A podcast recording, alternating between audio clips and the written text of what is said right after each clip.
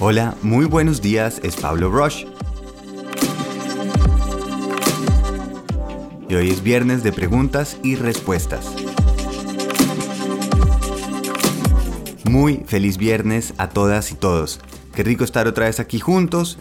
Espero que hayan dormido muy bien, que estén preparados para el viernes, preparados para el fin de semana, para hacer algo rico, provechoso y delicioso. Y esta es la pregunta para hoy. Muchas gracias por tu podcast, me encanta. Yo tengo un problema, yo sé que quiero hacer algo, pero no sé qué. Muchas gracias por tu pregunta y me siento muy feliz porque pues estamos llegando a más países al parecer y que compartimos las mismas dudas. Yo creo que cualquier persona pasa por este momento. Yo sí creo que todos somos creadores. En el momento en que nos sentimos que tenemos que ser creativos, nos encasillamos en un tipo de industria pero todos somos creadores, tenemos ideas, tenemos voz que queremos compartir. Y por eso de vez en cuando se nos despierta ese pepito grillo que está diciendo, aquí estoy, hace rato no me deja hablar. ¿Qué hacer cuando uno se le despierta ese pepito grillo? Hay que oírlo, hay que pararle bolas.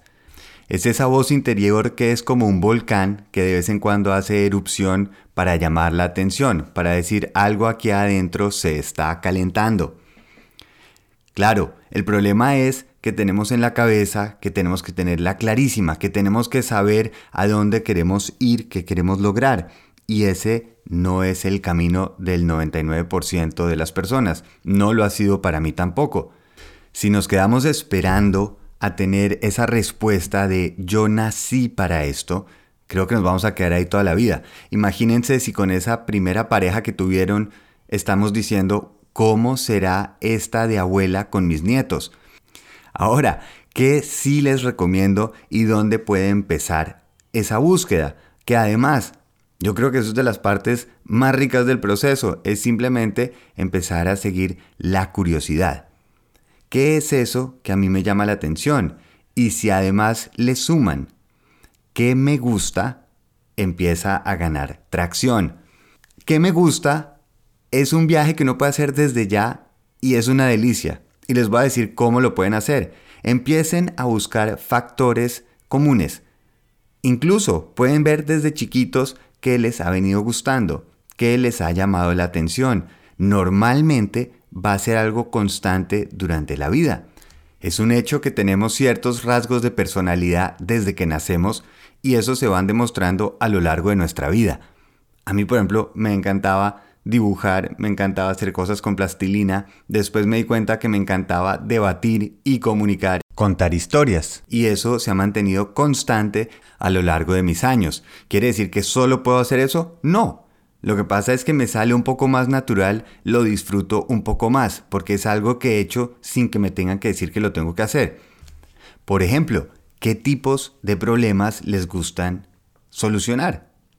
A veces estamos en una situación que hay personas que ven un problema y lo ven como una oportunidad porque dicen, qué delicia encontrar una solución. Por ejemplo, si a mí me dicen, programe los semáforos de una ciudad para que el tráfico sea más eficiente, veo es un dolor de cabeza y no una oportunidad, un reto. En cambio, si me dicen, oiga, ¿cómo serán las casas del futuro en 50 años? Me emociono y me siento a dibujar y a buscar información.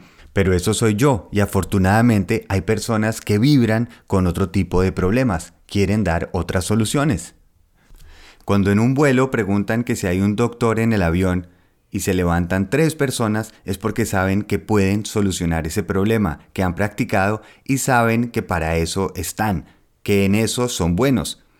Eso es lo que queremos empezar a buscar. ¿Qué tipo de problemas quiero yo solucionar? ¿De quién me quiero rodear? Y eso es súper importante antes de tomar los primeros pasos. Hacerlo por dinero o porque es más fácil normalmente no es una motivación duradera. Son metas que son más fáciles de renunciar, te haría esta pregunta. ¿Qué te gustaría hacer que si aún fallas no te importaría? Te voy a dar un ejemplo. Cuando yo decidí que iba a a estudiar cine en España, toda mi familia me dijo que estaba loco. Yo no tenía ninguna experiencia, nadie en mi familia está en el medio y me estaba yendo a España sin tener ni siquiera los recursos ni saber a qué universidad quería ir. Mi forma de pensar fue, si tengo que estar los próximos cuatro o cinco años estudiando algo, me encantaría hacer algo que a mí me llame la atención y me fascina, dedicarle por lo menos unos años a ese sueño. Ahora, ¿soy director de cine en este momento? No. Pero gracias a esa carrera he tenido este conocimiento que he aplicado, por ejemplo, en la creación de marca, donde veo como una película esa identidad corporativa, cuáles son los actores, cuál es la trama, qué está sucediendo, qué quiero solucionar. Me ha ayudado a expresar mis ideas más claramente, me ha hecho practicar contar historias. Y volviendo al factor común, cuando yo era chiquito, lo que más me llamaba la atención de ser director de cine era la oportunidad de llegar a muchas personas. Viendo, por ejemplo, Jurassic Park decía, le está llegando a millones y millones de personas con un mensaje. Y esto realmente es algo que ha sido común a lo largo de mi vida. Siempre he buscado formas de compartir curiosidad. Si me enfoco únicamente en el resultado era tengo que ser director de cine, tengo que hacer películas, estaría frustrado, pero lo que disfruto es el proceso. Y lo mismo es lo que te recomiendo. Si solo quieres hacer algo para obtener el resultado, va a costar y de pronto no es algo que está llevando mi curiosidad y algo que me gusta. Simplemente estoy enamorado de un resultado. Dejar ir eso. Si aprendí, me lo gocé, ese es el premio, es suficiente para empezar a hacerlo. Y la otra gran ventaja es que puedo cambiar.